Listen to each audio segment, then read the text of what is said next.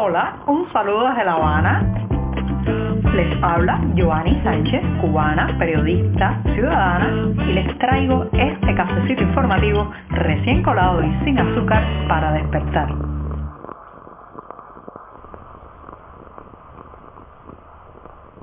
La semana todavía es joven. Estamos viviendo el martes y además la jornada ha amanecido soleada con poca brisa y muchísimo calor aquí en la capital cubana, un día en que comenzaré hablando de los hijos que parten, pero no de cualquier hijo, sino de aquellos que están en familias muy integradas o que apoyaron en su momento al sistema. Pero antes de decirles los titulares de este 26 de octubre de 2021, voy a pasar, como es tradición en este programa, a servirme el cafecito informativo que ya oyeron que estaba colando la cafetera, así que está todavía muy caliente. Lo dejo en la taza y mientras se refresca unos segundos les comento los temas principales que trataré hoy en este podcast. Ya les decía que iba a hablar de cuando los hijos de los que creyeron también emigran. ¿Qué cambio genera esto al interior de las familias que una vez apoyaron el sistema? En un segundo momento, de lo mítico a lo patético. Así, señoras y señores, estamos viviendo las escenas de supuesta defensa y de supuesto heroísmo revolucionario que por estos días se difunden en medios oficiales y también en las redes sociales estatales. Mientras tanto, relatores, relatores perdón, de las Naciones Unidas muestran inquietud por las regulaciones de Internet en Cuba. El cerco digital, el cerco tecnológico se cierra para evitar que contemos la isla profunda. Y por último, recomendarles un documental que anoten en la agenda que próximamente un audiovisual se acercará a la vida de un pelotero exiliado que muchos recuerdan también dentro de esta isla. Dicho esto, presentados los titulares, ahora sí, ahora sí, el día, el café y las informaciones están servidas.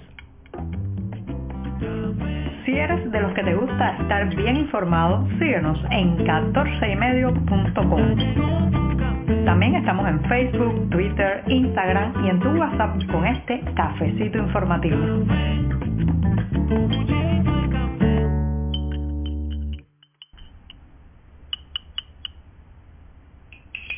Con la cucharita termino de refrescar este cafecito que ya, ya se puede tomar, no está tan caliente, pero eso sí, sí amargo, sin una gota de azúcar como me gusta a mí y siempre, siempre necesario.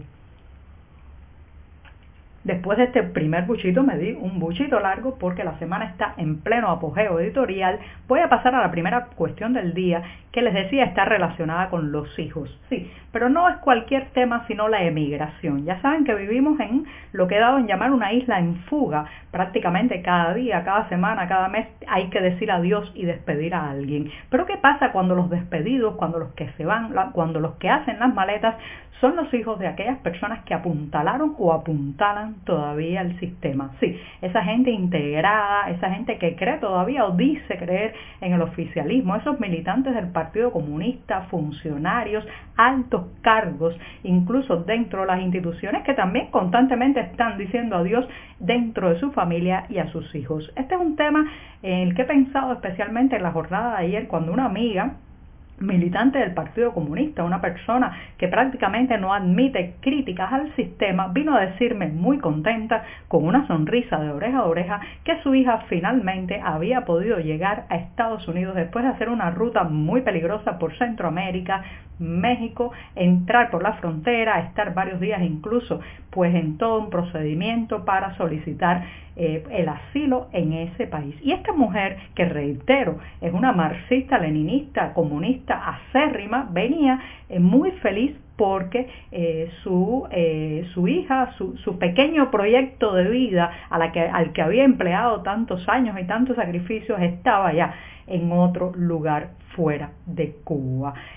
yo reflexionaba sobre eso porque no es un fenómeno extraño ni raro, sino que es bastante común en estas tierras y uno se pregunta, ¿qué doble moral en esas familias que por un lado sostienen todavía ideológicamente el sistema y por otro creen firmemente que sus hijos viven mejor si están fuera de las fronteras nacionales? Están convencidos de que el proyecto de país que ayudaron a construir con sus propias manos y con su propia intolerancia no da cabida a los sueños personales y profesionales de sus vástagos. Fíjense qué contradicción, pero también, también voy a ver el lado positivo de todo esto. Esto es como un goteo constante que al final termina generando cambios cualitativos muy importantes importantes al interior de esos hogares y de esas familias. Conozco a muchos de esos militantes del partido que prácticamente, como se dice en Cuba, mordían ideológicamente a todo el que tuviera alguna crítica, algún pensamiento diferente o disidente y eh, la emigración de un hijo o de varios hijos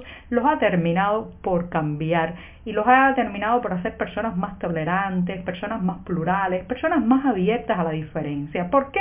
Eso es una ecuación muy clara.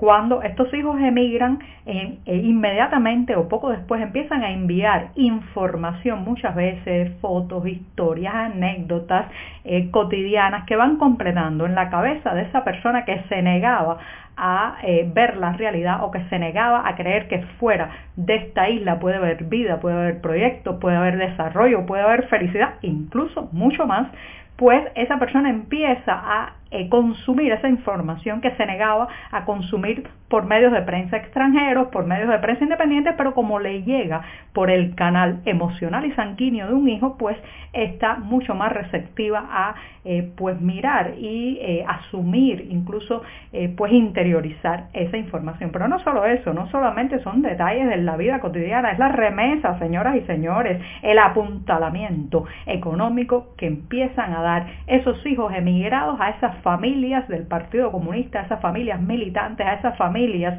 eh, acérrimas a cualquier tipo de cambio democrático en esta isla. Y como saben, pues la remesa se convierte en la principal fuente de recursos, de acceso a servicios, de acceso a alimentos básicos en este país para muchos hogares cubanos. Así que al final, entre la información y el apuntalamiento económico, se logra una conversión. Entonces los vemos meses después entregar el carnet del Partido Comunista, no ser ya tan voraces a la hora de salirle al paso a los que tienen algunas críticas e incluso pasarse lentamente a la fila de los críticos. Así que sí, es un proceso lento, pero es un proceso irreversible que está ocurriendo en este país y en esos hogares donde los hijos emigrados están logrando la reconversión política de sus padres.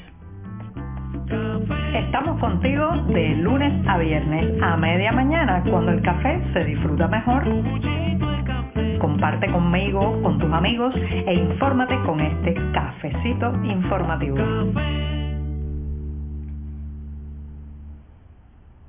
De lo mítico a lo patético, así he titulado este segundo momento del día en que voy a comentar otra vez las imágenes que habíamos hablado ayer que se están difundiendo en redes sociales y también a través de personas muy involucradas con el oficialismo cubano, donde se ve a gente con palos, garrotes, varas de acero, piedras e incluso fusiles haciendo supuestamente unas prácticas para defender la soberanía y la patria, pero en realidad todos sabemos que se trata de un mensaje de intimidación dirigido a las personas que están convocando y también a los posibles manifestantes de la marcha cívica programada para el próximo 15 de noviembre. Un sistema, señoras y señores, que logró rodearse de un aura, eh, bueno, pues algo mítica por allá por los años 60 y 70, que logró reclutar en sus filas a intelectuales, a artistas, trovadores, para crear esa aureola supuestamente eh, edulcorada de justicia social, de emancipación, de independencia ciudadana, lo cierto es que ha llegado a un punto tan, tan decadente, tan casposo, que es sobre todo patético lo que están haciendo desde el punto de vista comunicacional, desde el punto de vista de las imágenes y los discursos y las consignas que están transmitiendo.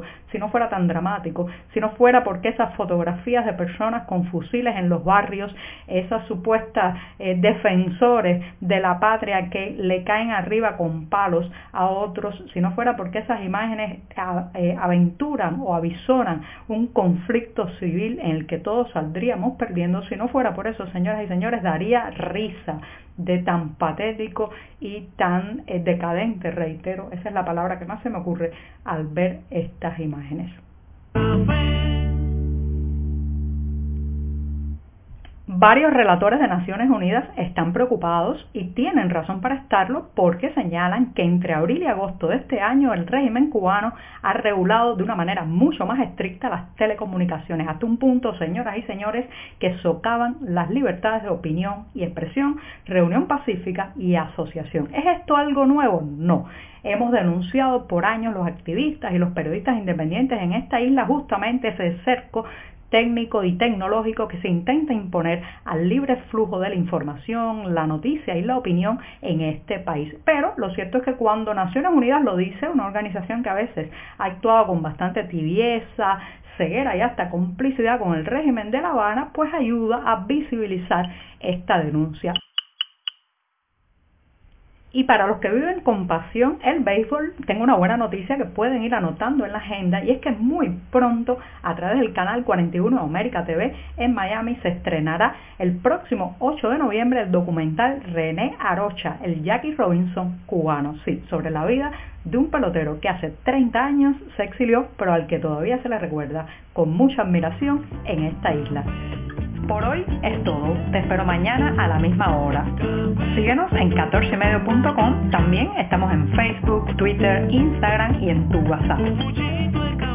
No olvides, claro está, compartir nuestro cafecito informativo con tus amigos.